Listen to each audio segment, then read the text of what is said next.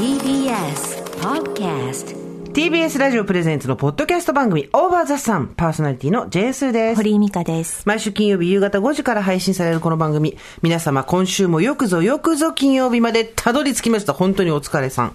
毎回およそ30分私 j s と堀井美香さんが語り、語り、カタリーナ・ビットって誰だっけ？あの、スケートの選手です。はあい。あのー。ハーディング、ー、は、いやー、ハーディングとカタリーナ・ビットでしたっけ？ハーディハーディングとセットの人いましたよね。靴紐、ハー靴紐と外れたの人いましたよね。それカタリーナ・ビットいや、それ、それハーディングです。トーニャ・ハーディングです。そうですよね。トーニャ・ハーディングの敵対してたのは誰ですか？敵対というか、まあ、ライバル。誰でしたっけ、ね、カタリーナ・ビットですかね。まあ、とりあえず皆様から、カタリーナ・ビットしながらですね。そうそうそう。ね毎回およそ30分、私、ジェーンスーと堀井美香さんが、カタリーナビットし、皆様から届いたメールをトーニー・ハーディングして、はい太陽の向こう側をオーバーと目指していく、そんな番組です。そうですね。ね。はい。滑る滑るってことですよね。最悪じゃん。最悪じゃん。なんでそんな頂点みたいなこと言うの？ねえ。髪の色が随分明るくなりましたね。そうですね。あの、どんどん抜けていって、んあの、ババアはババアなりにやっぱ落ちていく速度いや、速いですね。私今回、あれ違うとこ行ったじゃん、いつもと。ええで、色の抜け方がやっぱ全然若いのよ。そうなんですよこ。れ何の違い？感覚ですか？いつもだからやってくださる方は、まあ40ぐらいなんですかね。私も、のことも分かってるし、私に合わせてやってくれるんですけど、今回は原宿に乗り込んでいって、原宿でみんな若い子たちがブリーチをする有名なお店に行ったんですよ。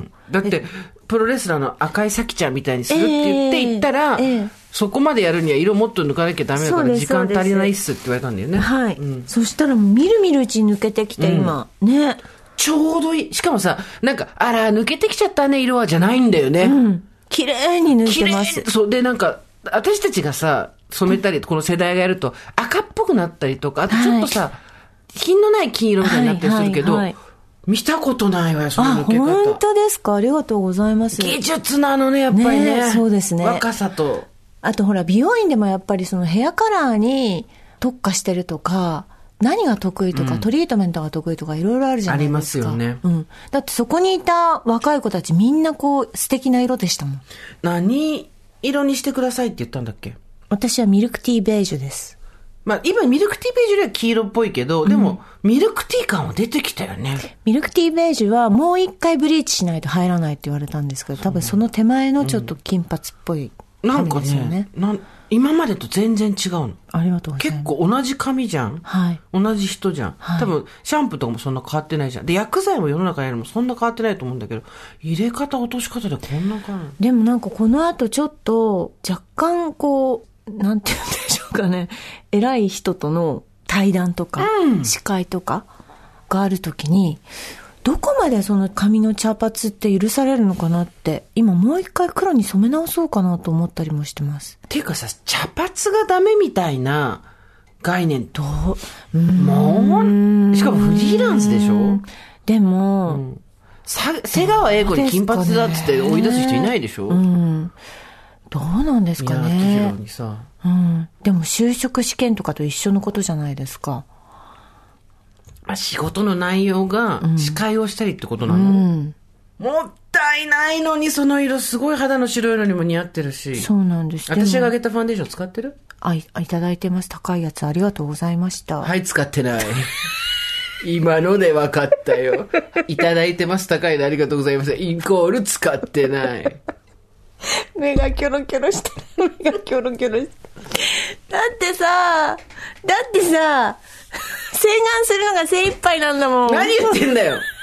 今日だって化粧してんじゃん。あこれはだから前の仕事があったので、あの、プロの人がやってくれたやつです。やっぱおかし,、ね、おかしいと思ったちゃんと化粧してるから。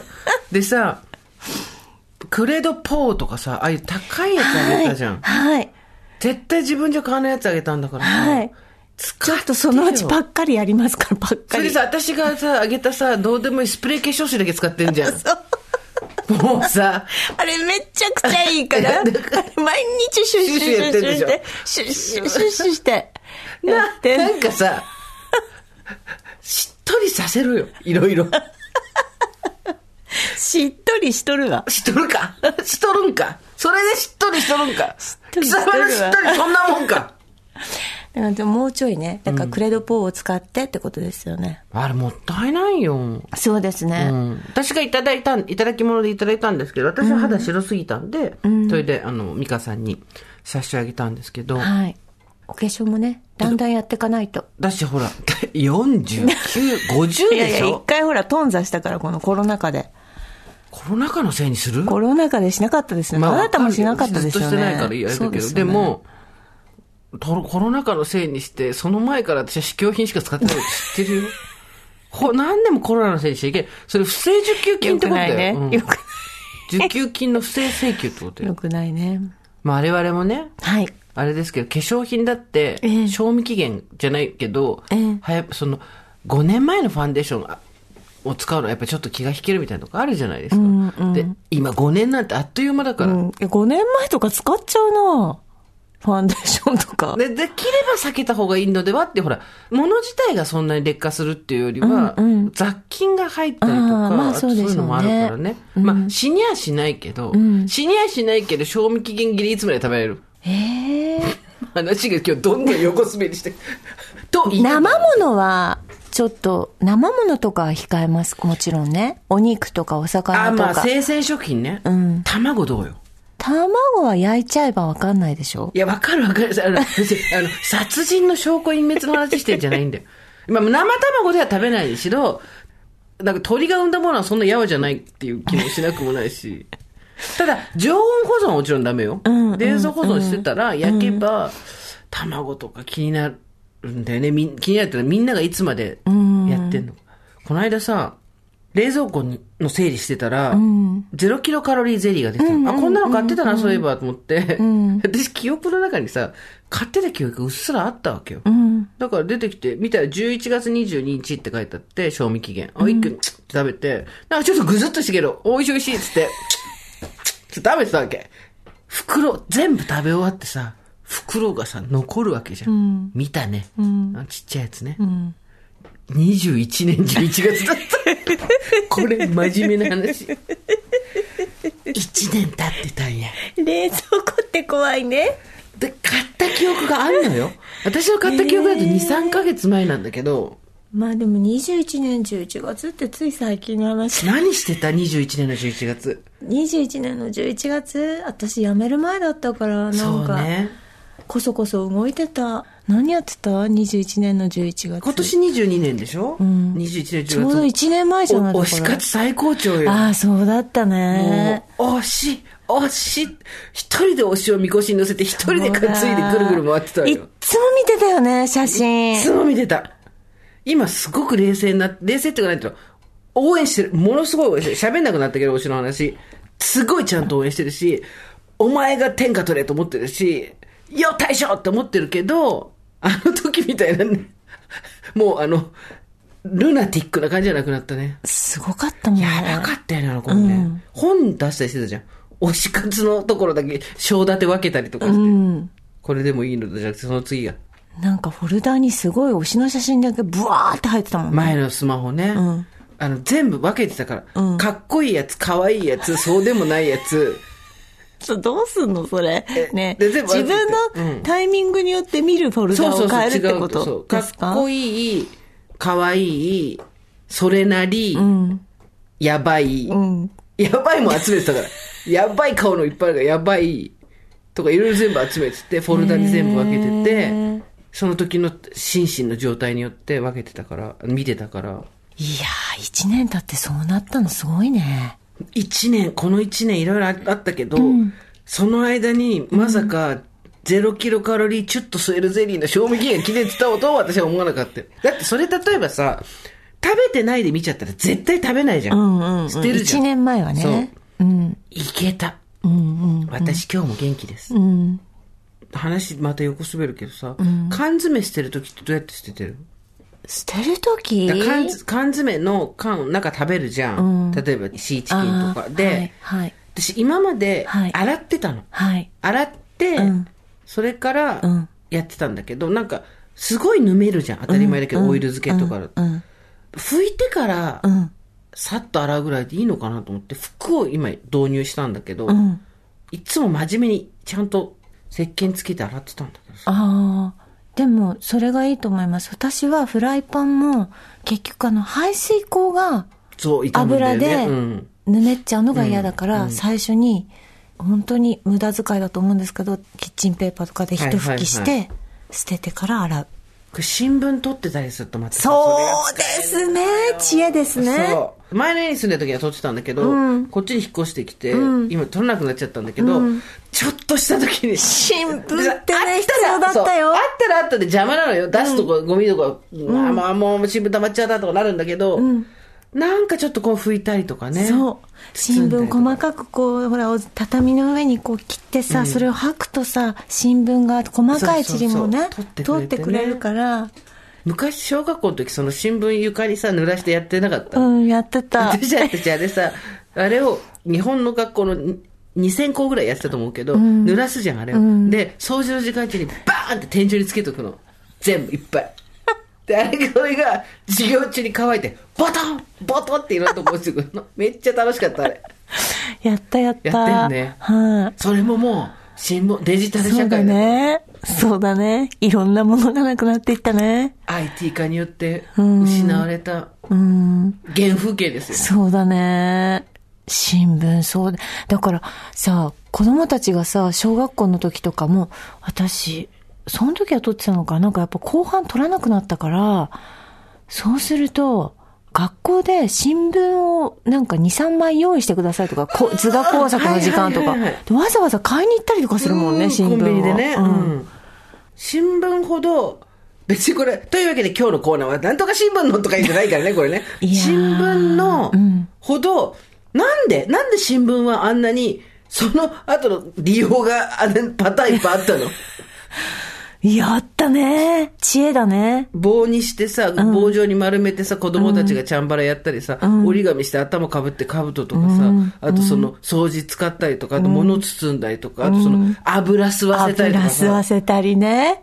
なんで新聞紙だけあんなに、え、だからもう新聞、紙といえば新聞しかなかったんだよ、きっと。そのねキッチンペーパーとかはなかったわけじゃないですか。でさ、今さ、無駄紙っていっぱいあるじゃん。会議の後のそう紙とか、うん台本とかさ、あとその、な印刷し損ねとか、あれ使い勝手悪いんだよね。別にあれで油取れないじゃん。うん。でもなんか昔は代用したよね。それに、あの、ちゃんと専用のものってそんなになかったからあ、ー100均行ったら今、細かく分かれてるじゃないですか。そうねこれにはこれ、うんこれにはこれって。なかったから、新聞でやったね。あの、会議終わったやつのやつとか、うち会社あるじゃん。私がやってるちっちゃい会社。うちのさ、パートさんがさ、全部4つ、四つ切りにしてさ、メモ帳にしてきて止めてくれるね。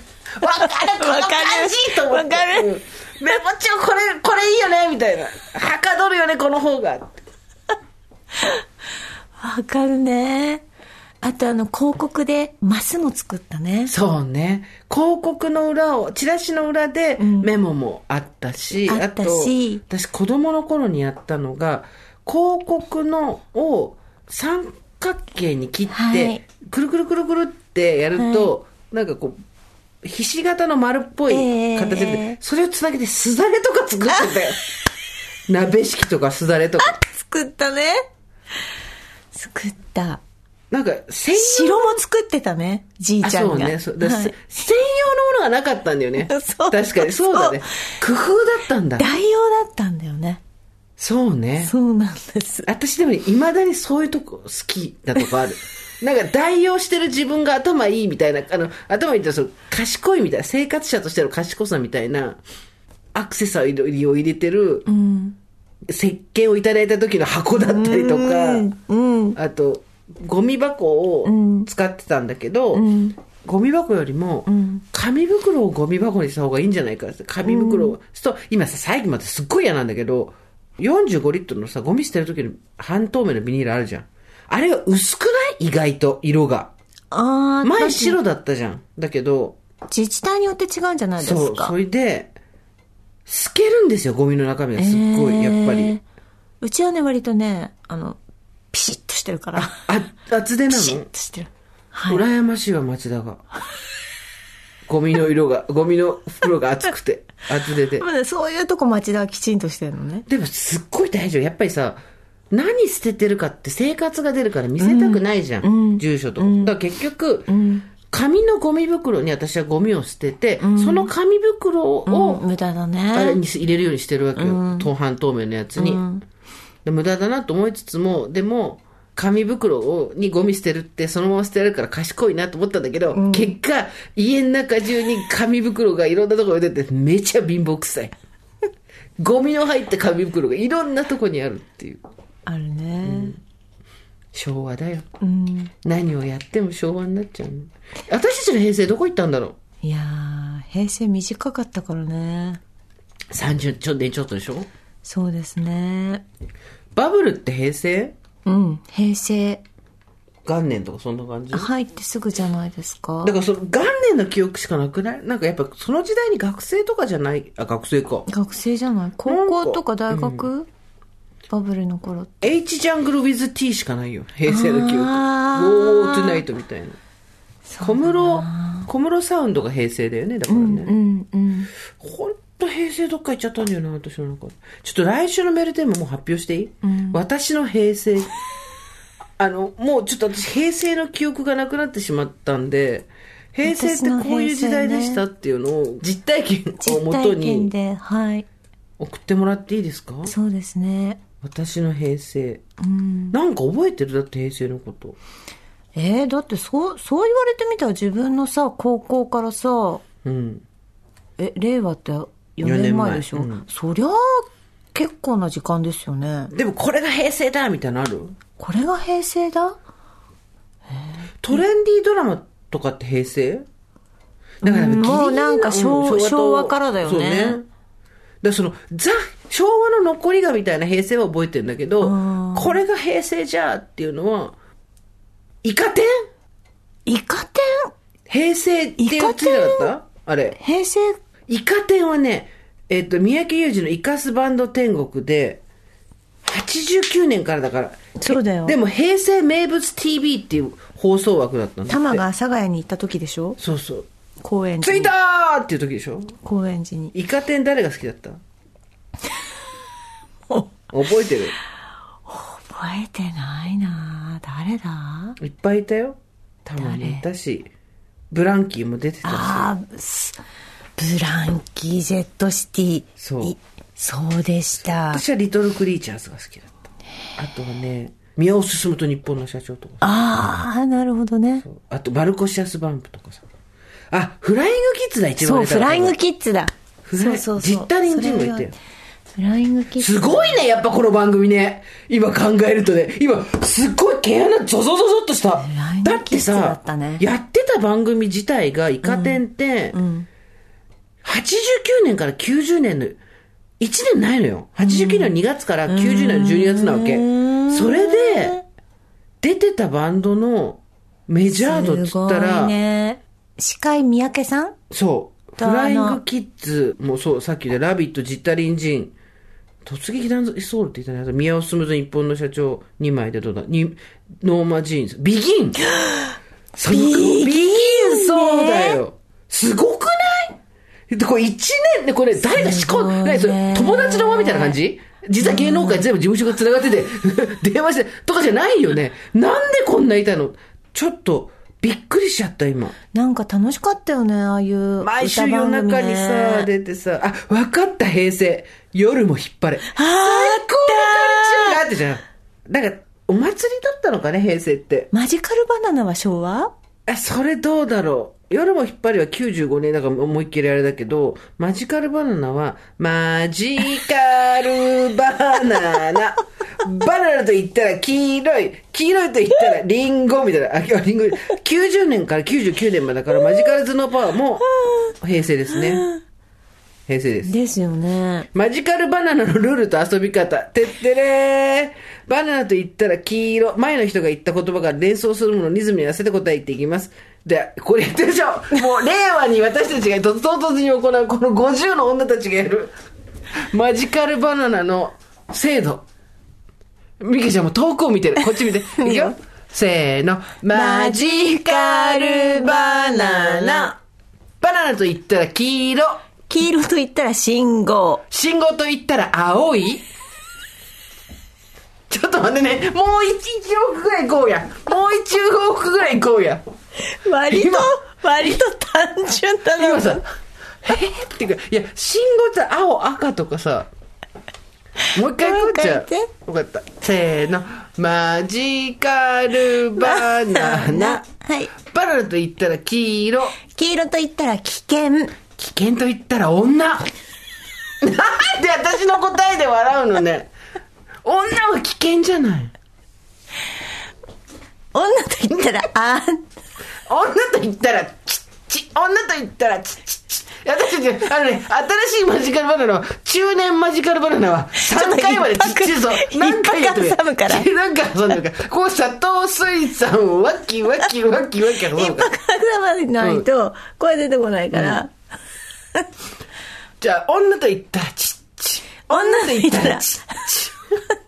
早く、女と言ったら、女と言ったらがめつ。ひどいひどい。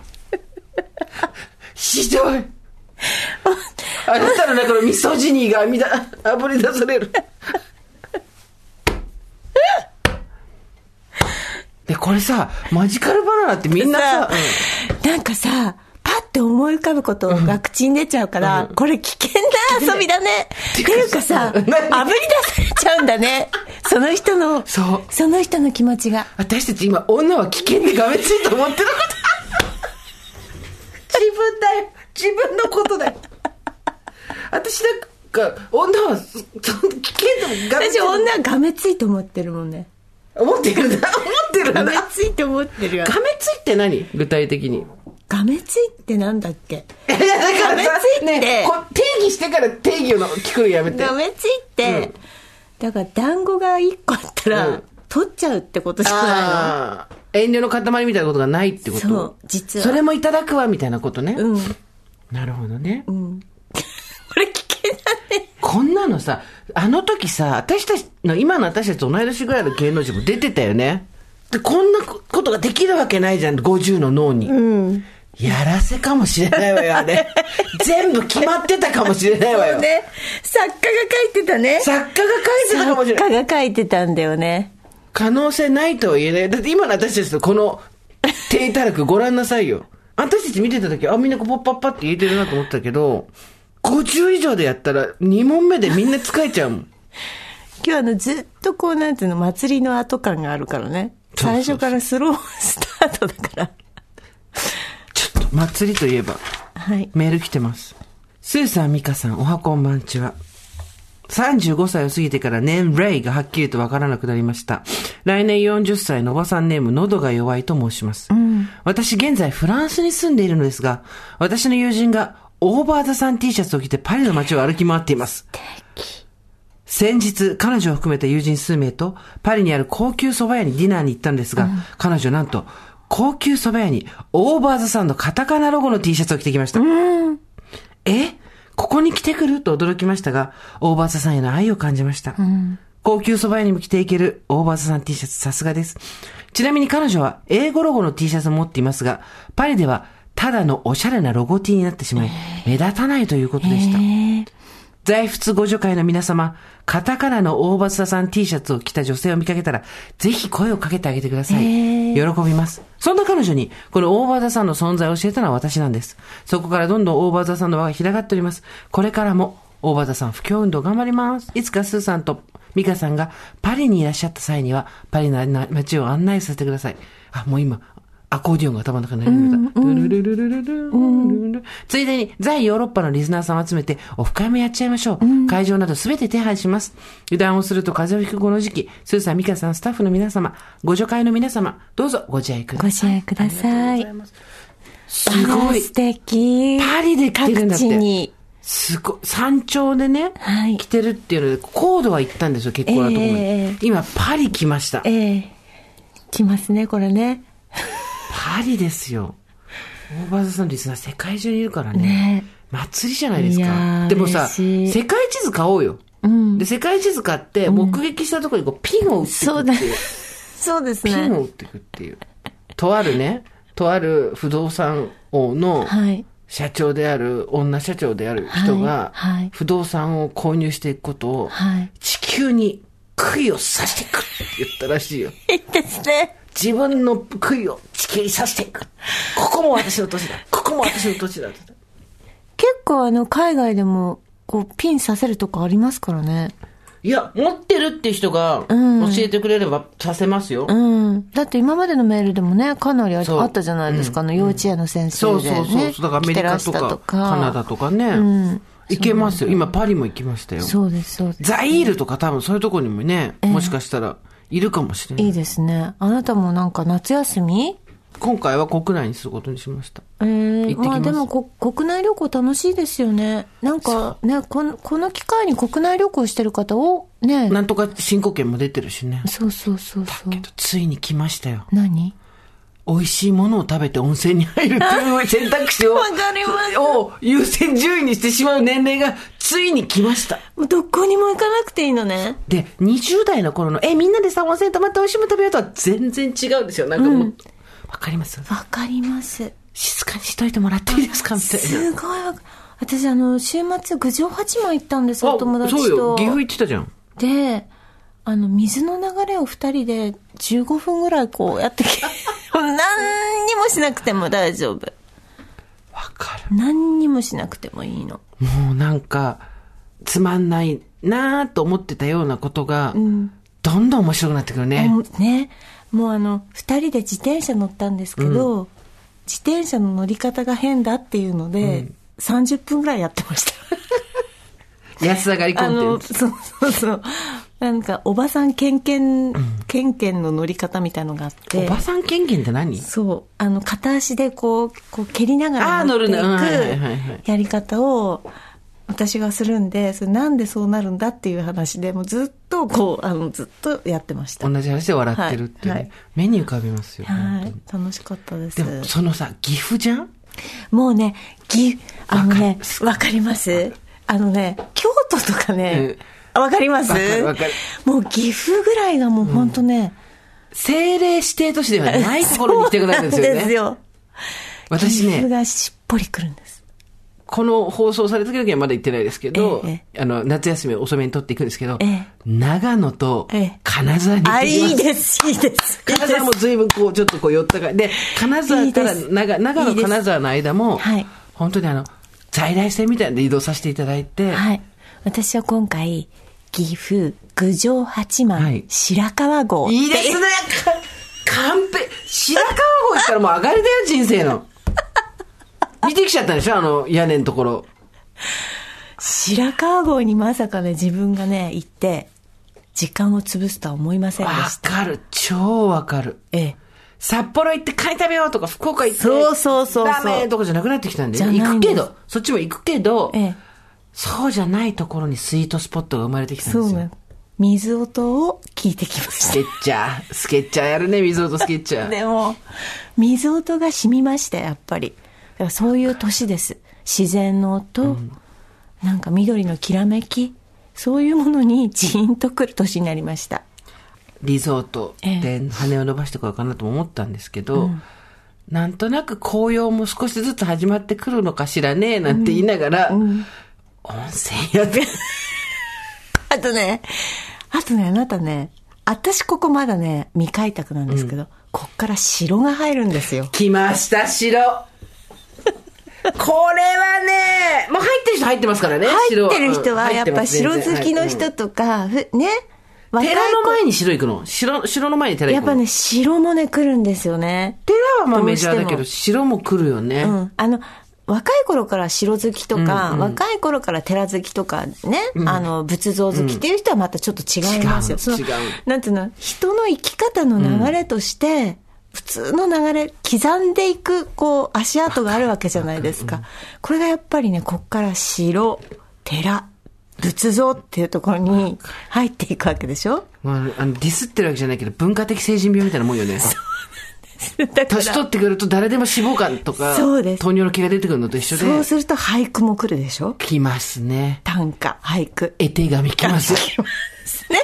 ね俺ね、本当当に自然に呼吸するように体に入ってくるんですよ、白が。白が？白がし。かもさ、白って言ってもさ、もうさ、定石とかでさ、あの、なんていうの、外壁とかの跡残ってるのだけでも見に行ったりする人いるじゃん。私にはあれがちょっとまだ味わいが、わわびさびがわからないんだけど、ほんと失礼なんですけど、岐阜に行ったら岐阜城があったんですそうだ、そうだ。私、岐阜城って知らなかったんです。岐阜城があるっていうことがね。うんうんなんか山の上になんか置いてるよなんかみたいなことで 置くかいない。誰が置くんじゃ。行ったんですけど、もうなんか帰りはもう胸打たれて、うん。ああ、ここから歴史が始まった。岐阜羽島のあたりですか？え？どのあたりですか？岐阜城、岐阜市ですあ、。岐阜市か、そうそう。岐阜市にあるんですけれども。すごい。ねここから歴史が始まる。改め歴ちゃ史が始まったんだと思って。で、こっから先、これと並行して始まるのが大河ですよ。大河です。大河です。大河を昔から見てるって人はいます。だけど、そうじゃないです。朝ドラが先なんです。でその後、もうとにかく毎週必ず大河を見るって。大河に来るんです。ですねっからまた NHK スペシャルもあります。N スペ行きますよね。でも、最終的には NHK に帰っていって、焦点を挟みます。あ、なるほどね。その先知ってるうちの84歳の父親見たらわかんの。はい。ずーっとケーブルのコマーシャル見てます。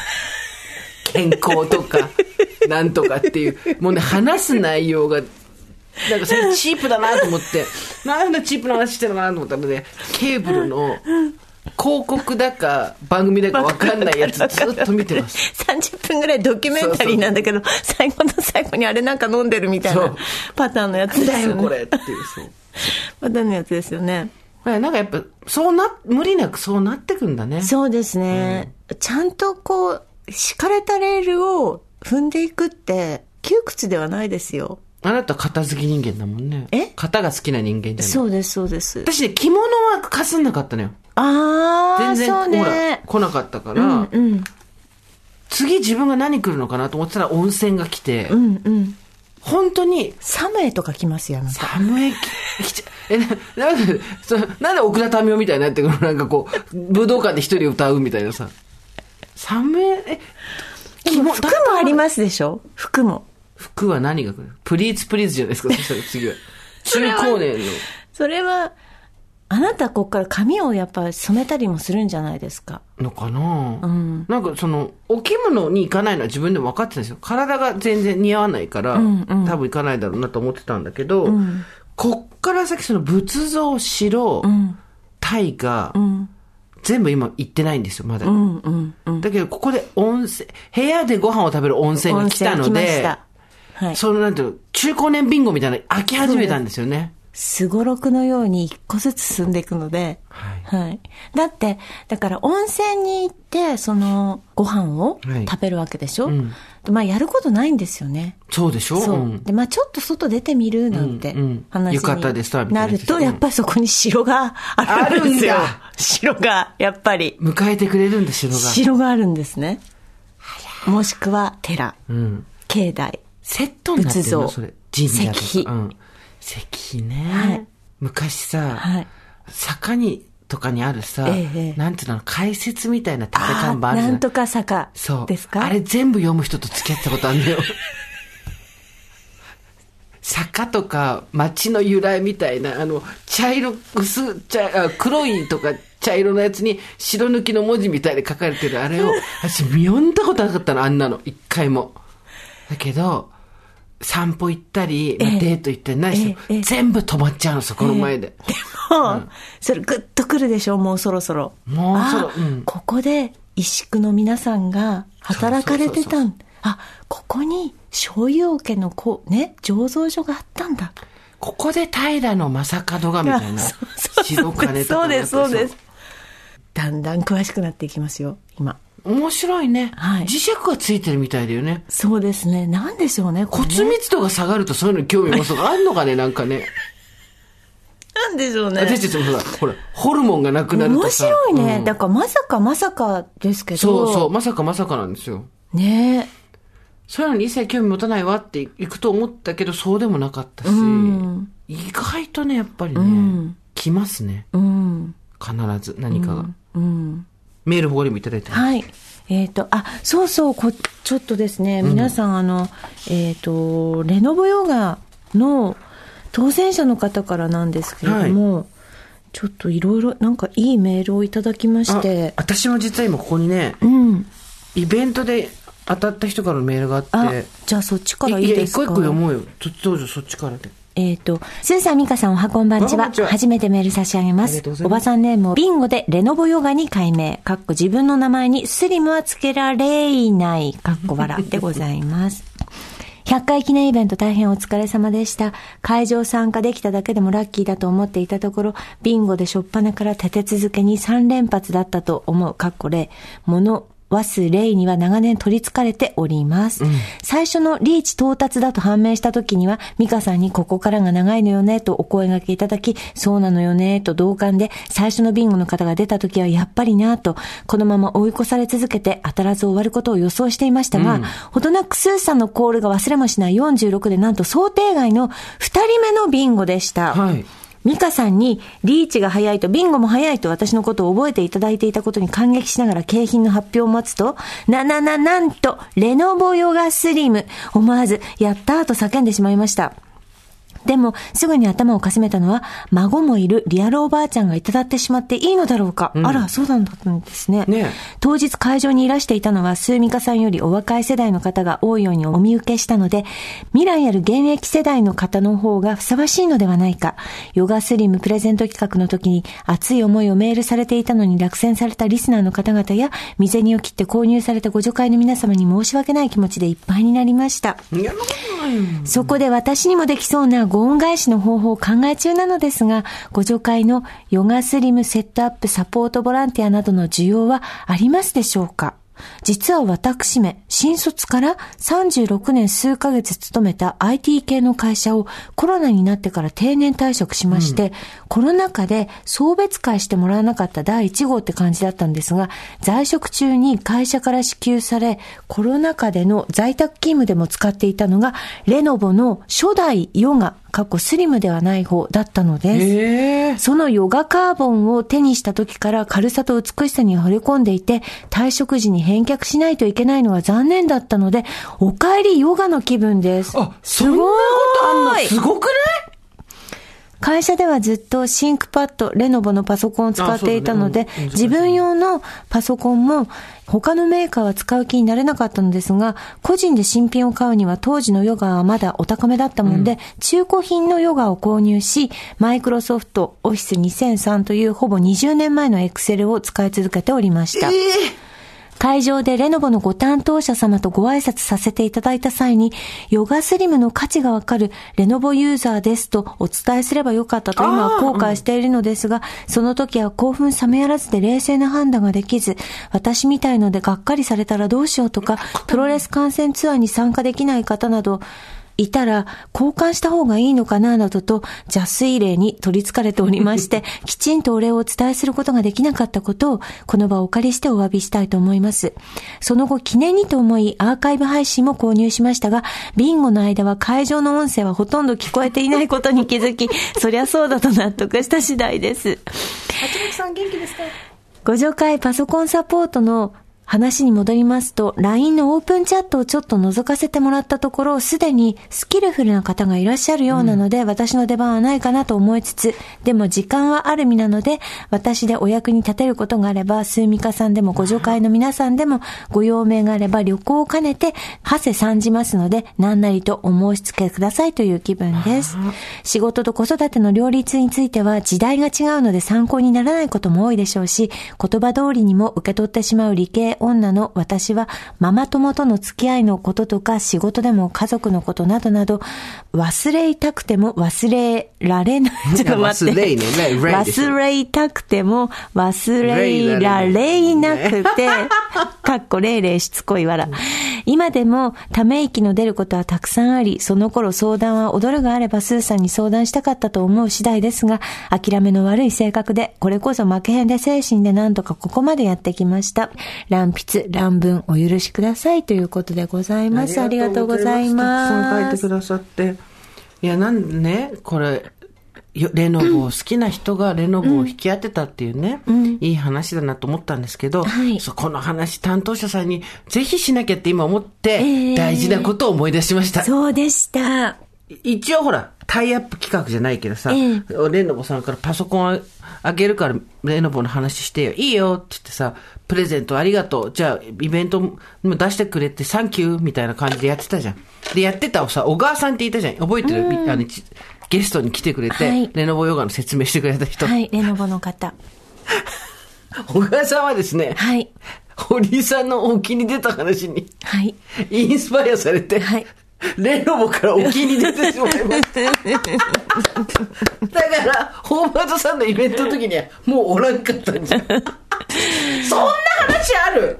でもね、めっちゃ面白かったんだけど。いやーなんか、沖に出る自由な感覚が割とみんなこうなんか、ちゃんと持てるようになってきましたね。代理店の人いいんだってね。代理店のはい人がさ、連れてきてくれてさ、ええ番組超聞いてるって言って、ありがとうございますとか言って、私たちもお礼して、ええで、あの、じゃあ一緒になんか、これからもお願いしますねとかつって、そしたら、沖に出ました、過去やめましたって。私も沖に出ていいんだと思いましたって言ってたもん。うんうん、そういうことみたいですね。最高だよね。レノボさんも良かったし、いろんなお仕事またやりたいっていうことなんじゃないですかね。いや、なんかやっぱり、いいなと思って、お出たもん勝ちだな、沖に。そうそうそう、で、ね、出たり入ったり出たり入ったり、いろいろすればいいんですよ。あなたはいろんな中高年の背中を押してるんですよ、自分の存在で。いやー、この前ね、私ちょっとある方と対談して、その方女性で、えっと、53歳、私より3つか4つ年上の方だったんですけど、もういろんな転職をしてるんですよ。結構名だたる、うんうん。ほぼ日さんにいらしたりとか、うん。いろんな転職をしてて、なおかつジョブレスって言って、途中に1年間休んでお勉強したりとか、うんうん。そういうことを、あの、結構重ねてらっしゃるんですけど、それでもなんか好きなタイミングでうん。自由にいろんな会社に出たり入ったたりりっていうのを、なんかあの、躊躇なくやってる方で、ん。あ、これもこれから新しいなと思いました。若い子たちなんか多分もうその感じなんだけどそうなると思う。うん。私たちもケロッとそこは若いふりしてそうそうそうやっちゃえってこ。とだよね。そう。だから私がもう一回どっかの会社に入ってもいいし、うん。そうだよね。また辞めてもいいし、本当に、なんでしょう、フリーになったからって一生とか、会社にいるから一生みたいな感覚って、もう本当なくなっていけばいいし、なくなってるな。もちろんね。一なんか昔そういうの許されるってすっごい優秀な人とかさ、あとはなんかその私たちの世代だと、何回も転職すると履歴書の見栄えが悪くなるみたいなさあーあったねあったじゃんだけど、うん今全く関係なないんですよ。それはありがたいことですね。うん、だから私がもう一回どっかに就職してもいいってことでしょ？そうそうそうそいいじゃん、う。うん。いやー、就職したいね。どこしたい？うーんパッて言って、んかっこいい会社がいいな。わかりやすい。わかりやすい。グーグルみたいな、そういうこと。みんなが知ってて、うんパッと言ってかっこいいやつ。ああ、なるほどね。グーグルに勤めたの、結局。Gmail 使ってるから。この私の Google レベル、私私の G レベルの悪さがあるんだけど。アマゾンとかね。Amazon とか、GAFA ですよ。うん。でも GAFA がずっとこう、資本を独占してればよくないよね、とか言いながらさ。うん。それ以外だと、あるどっか。私ね、結構あの、地方の会社に入ってみたいですよね。例えば、越後製菓とかそういうこと？そうそうそうそう、ん越後製菓ちょっと行きたいね。ね楽しそうですよね。でもやっぱ最初は実地だから、うん。だから丸亀製麺とかもいいね。あー、なるほどね。丸亀はもうグローバルな会社だけど。そうだね、そうだね。はい。地元からで、昔からずっとある、東京にもちょこっと出てる、んブランドみたいなのいいね。ああ、いいですね。丸亀入って、ああ、さ、小麦粉伸ばすところからそか、っからやらせてもらえないし、機械だよ。いやいや、丸亀製麺やってんじゃん、手で。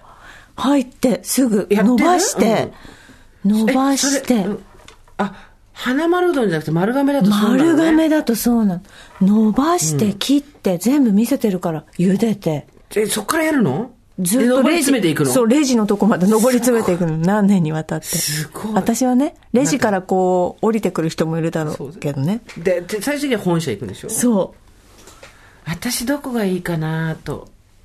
越後製菓はちょっと行きたいのと、うんそれ美味しいからっていうだけだけど、理由う。では。もさ、つまみ食いしたらさ、怒られちゃうからね。でも、移動になっちゃうから、部署が。つまみ食いっていう新商品いいと思うんですよ、つって。企画書にする。おつまみ食いみたいな、そういう。でも、あ、でも大変だあられだから、柿山と競合になっちゃう。ああ、これは大変。柿山と競合になっちゃう。生き馬の目を抜くおかき業界で。でもほら、今さ、ブランドの中にさ、そこのビジネスのやり方をこう置かせてもらうやり方もあるじゃないですかレストランとかでもなんか地方の流行ってる、なんかサンドイッチとかクッキーとかはいメニューを、メニュー菓子流メニュー菓子、うん。行ってるから、うん。え、だから今の流れだとどこでどういうメニューがどっちかのうん、越後製菓に柿山のメニュー菓子か柿山に越後製菓のメニュー菓子かでうん、競合してるようで競合してないから、それは。それでも秘密保持契約をやめたことで私が捕まるやつだね。そう？コラボみたいな感じすればいいんじゃない？だから、うん柿山の本店に越後製菓のこう一角を置いたりとかも、だからもう、いこれからはそうなっていくんだってばあ、もう障壁がなくなってくんだね。そう自由なんだね。そう。競合他社とかなくなっていくから。もう一個メール来てるんです。い読ませてください。おばさんネーム、チャンさん。29歳。スーさん、ミカ様、おはこんばんちは。遅ればせながら先週行われたイベントについての感想と感謝をお伝えしたいです。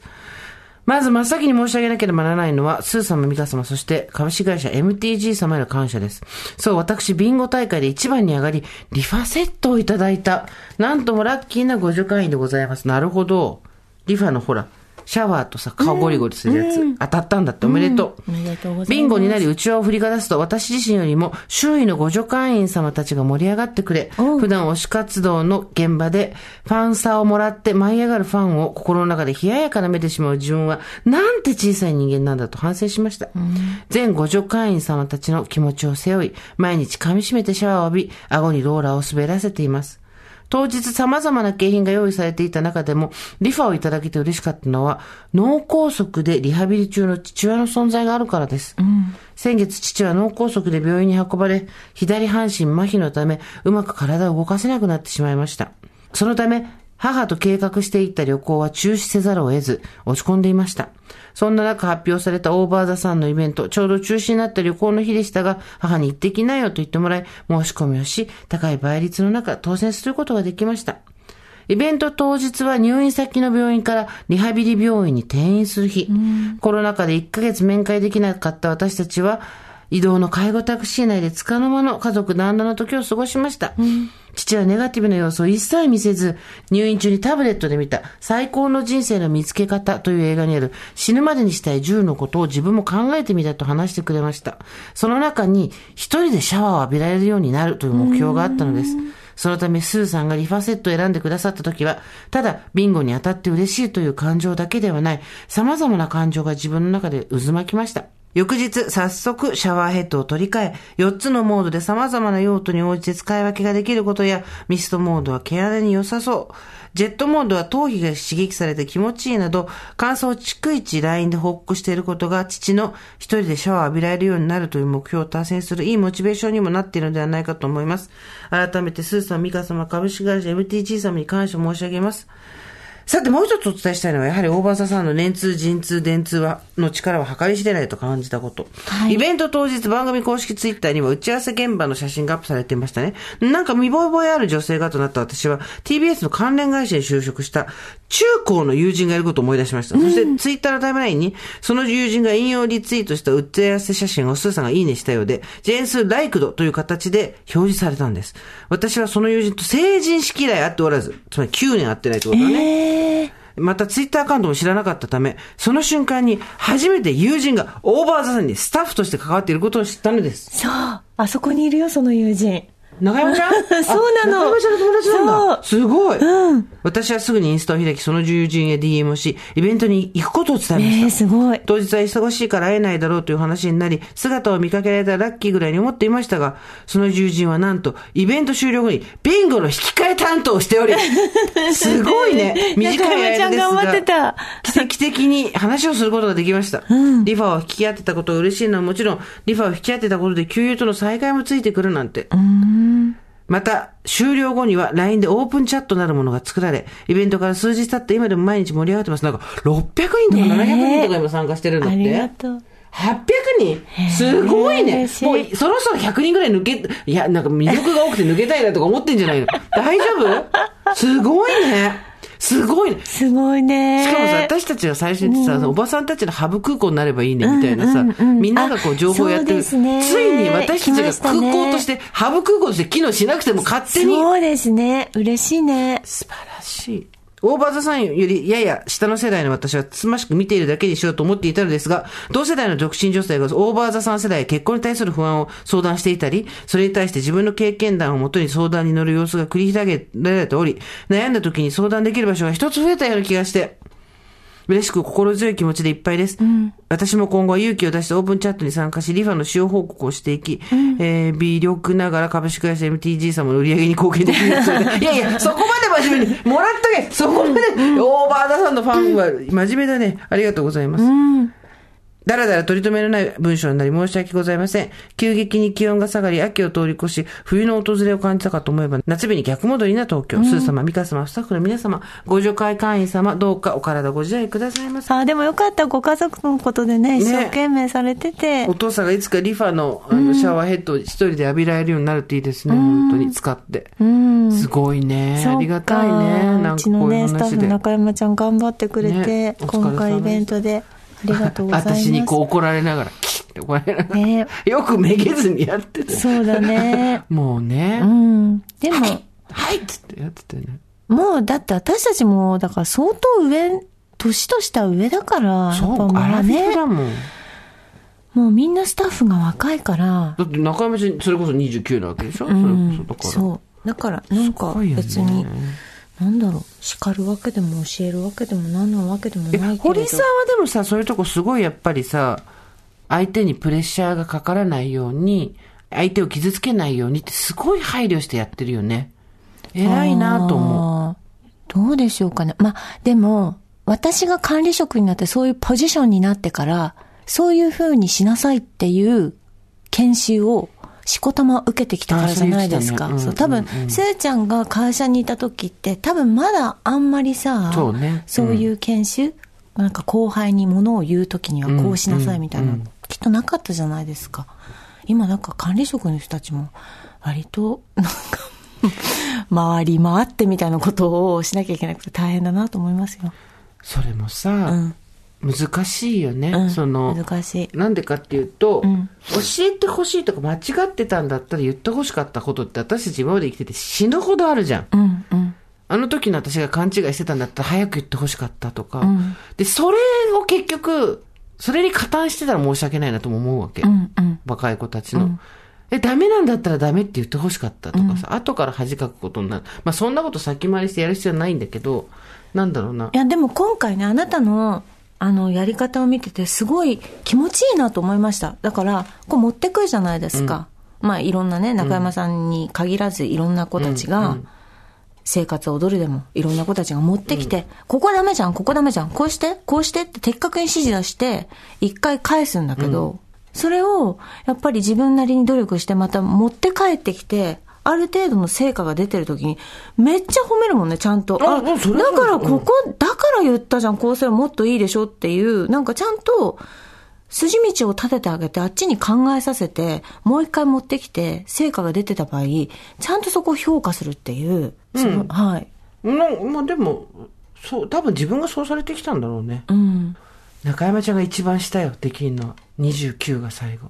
うん。そっから下になると多分、そうだね。パワハラ的なところに、うん。いつ、だって相手がパワハラ、ハラスメントって思ったら、ん。そうなわけだから、うん。こっちが解釈できる、を変えることができないんだから、うん。まあ、全ては関係値なんだけどさ、ん。言葉じゃなくて、なんだけど、関係値がある人に関しては、ん。なるべくはっきり言うようには確かにしてるね、私は。そうかもね。うん。なんかさ、危険な現場？例えば建築、うん業界とか、ああいうところでも、声を張って注意しないと、やっぱ一個釘がなかったあったとかで、人の命が関そうわるから、ね。いうことで、それがさ、あ、ちょっとちょっと、君はとてもいい仕事をつ、いつもしているんだけど、ここだけちょっと教えてあげてもいいかな。これはどうして釘がないか、ないのかな？みたいな、まどろっこしい言い方やっぱりできない。なんでここ釘ねえんだよ、一本よみたいな感じになっちゃうわけじゃないですか。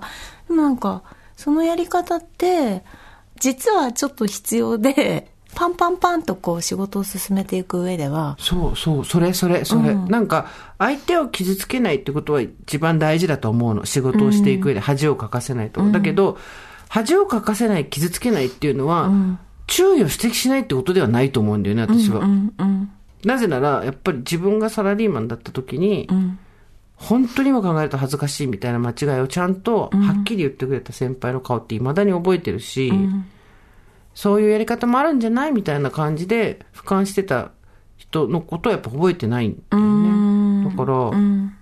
めんどくさがらずにうん。言うし、うん。言った時に、でもこれ本来私の仕事じゃないからねっていうところまで私は言うようにはしてて、うん。そうしないと次自分で考えないじゃん。うんでもそうすると大体みんな次自分で考えるし、うん。なんだろう、まあ、信頼関係があるっていうふうにうん。思ってる相手を見間違えさえしなけれうばん。いいんだけどね。うん。そこだよね。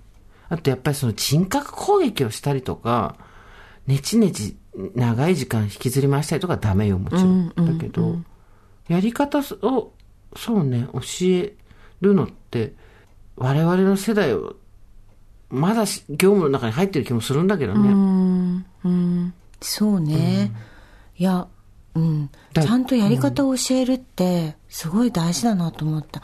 なんか今ってやり方を教えるよりも考えさせてこう答えを導き出しなさいとか、あまりこちらの意見を一方的にこちらのやり方を一方的になんか押し付けるのはやめましょうみたいなレクチャーを受けてるので、うんうん。うん。いや、もちろんイノベーティブなさ、新しいね、発見とかのためには、萎縮させる、人を萎縮させない方がいいから、そういうやり方がいいと思うんだけど、でも、仕事のやり方がわかんない人に、ゼロからイノベーティブになることを期待するのも、それはそれで無茶じゃん。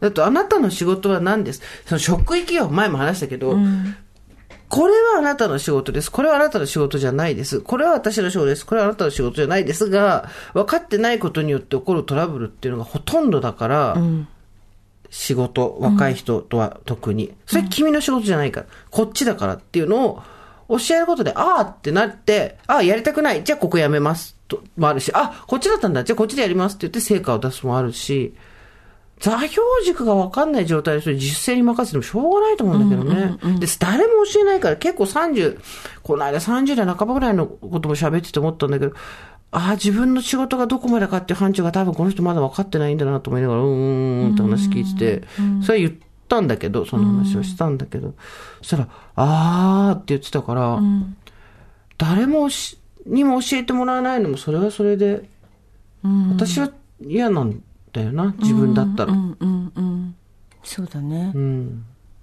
なんとなくこうみんな自然にやってる暗黙のルールの仕事のやり方みたいのもあってそれ分からないで突然入ってきて。そうそう。ね。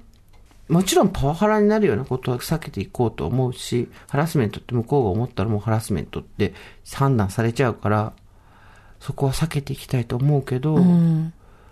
この先どうするかだようね。ん本当そう思います。で、しかも、今回はイベントすごい良かったのは、打ち合わせも、まあ1、2回はオンラインだったけど、収録の後にやる打ち合わせが多かったじゃん。だから直接顔見て話してたじゃん。うんうんだから違うとか、あ、これいいねとか、あ、こっちなやり直してとか、あ、こっちありとかって、顔見て言えると、ん相手がどう思ってるかとか、私がどう思ってるかとかって、ある種伝わるん。だけど、これオンラインだとさ、ん。ひたすら感じ悪い感じになっちゃうんですよ。うん。そう。こうやって集まってさ、でまあ、一種の祭りをみんなで作り上げてやってるから、本当にいろいろ途中経過ではあったかもしれないけどなんか気持ちよく終われるじゃないですか。でもなんか普通の会社でそのなんでしょうね。普通の業務をしてオンラインをして大変だろうなと思って顔も合わせない雑談もしなそうよ。い、でさ、オンラインの話でよくさ、出てくるのがさ、結局、下の子たちに自由闊達に意見を言ってもらいたいと思ったって、オンラインで上に結構さ、人たちがさ、バーって顔出てるとこで、はい。言えんわ言えな、ない言えない。で、若い子たちの意見が聞きたいって言うけど、上にそれだけ言って、まあ、まだ会議、広い会議室に入ってる方が、言いやすいっていうか、まあそう、おじさん、おばさんたちが喋って終わっちゃうみたいな結構多いって言ってた。うん、そうですよ。でそうするとやっぱり、成果もあんまり出ないみたいで、こう何人かが、一人か二人リーダーが喋ってる会議。まあでもあれ、オフにしちゃったりとかするから大変ですよね。そうね。ね。難しい時代、ね。一言言うのをこう、あ、オンにしてね。オンにするっていう、その、ね、一手間とか勇気がね。入るタイミングとかさ、難しいよね。ね。うん。いやそんそう。なことでした。なまあでも、あの、私たちは一切感知しないですけど、リスナーの人たちでその、楽しんでもらった方がいいと思うんでね。その、オープンチャット、すごいよね、楽しんでもらえてるの嬉しいね。いなんかどっかでみ、ね、こっそり覗き見したいけどね。いや 大体私ってなんほか、なんか、そうそうそう。覗き見してるアカウントそのエクソン持ってないからね、私そうですねすごい。うん。いや、ありがとうございます。ありがとうございます皆さんのおかげでいいい思いができましスタた。ッフもありがとうございました。私たちがねなんかこう、いろいろと、無茶を言ったのについてきてくださって。あでも、その無茶が一番跳ねたから、髪切りと聖徳太子とビンゴ。これ全部ホリーアンでしょ？秋川さんとね秋川さんと。で全部やっぱり、ホリーアンが跳ねてるんですよ。申し訳なかったね。あもう、スポンサーを探してきて、うん。賞品をってやってくれたよっちゃんたちには、確かにごめん。ね、ビンゴも揃えてきてもらって商品もありがとうございました。ありがとうございました。そのおかげでみんながこうやって、そうだね。そう、いいエピソードを送ってくれることになったんですから、うんありがとうございます。嬉しいですね。ありがとうございます。というわけで、今日はね、はいこの辺にしておきたいと思いますけれども、あなた、喋るやつまたやるじゃん。あ、はい。私、12月2日に、金曜日ですけれども、一人で朗読会を開きます。市ヶ谷のルーテルホールというところで、金曜日19時開演で、今のチケットピアで絶賛抽選販売中ですので、ぜひぜひ皆様、はい。小林滝次を読みます。の母の物語を読みます。はいしました結構号泣します。読んでてもうずっと私泣いてるので。しかも、秋田弁でね。秋田弁ででピアノが川田健太郎先生っていう私のピアノの先生にお願いまた無茶言ったんだ、そこで。ね、なんで毎回さ、すごい近い近所の人に迷惑かけんのね。断れない人に頼むのやめなさいよ。さんは千住明さんのお弟子さんとかなんですけど、なんかあのまた断れないお願いですよね これって言われて。そう？ですよ。そうですよっていう話。をこういう人が一番怖い。断れない人に今の無茶ぶりして、後で、本当にありがとうございましたっていう人が一番怖い。みんな気をつけて。選択肢のないああれですよね。お願いですよねって言ってました。ね。はい。じゃあ、ということで、あとあの、オーバーザさんのアーカイブ配信も、あそうですそうですそうイベントのオーバー、あの、イベントの配信も、えっ、と、今月の、あ、今度の日曜日、今度の日曜日の16日まででございます。はいえーアーカイブの視聴は16日日曜日の23時59分まで。配信チケットは同じ日の21時59分まで売ってます。はいえー2500円です。よかったらぜひ見てみてください。そして、オーバーザさん公式ご助会本。これが11月25日に発売予定でございます。エピソード0からエピソード74までの傑作選やら、はいえー私と堀井さんそれぞれのインタビューだったりとか、いろいろございますので、ぜひお楽しみにしてください。はい。といったところで今回はここまでにしておきましょう。オーバーザさんでは皆様からのメッセージお待ちしております。送り先は番組メールアドレス over.tbs.co.jp over.tbs.co.jp アルファベット小文字で over です。それではまた金曜日の夕方5時オーバーザさんでお会いしましょう。ここまでのお相手は、ジェーンスーと、堀井美香でした。オーバー TBS Podcast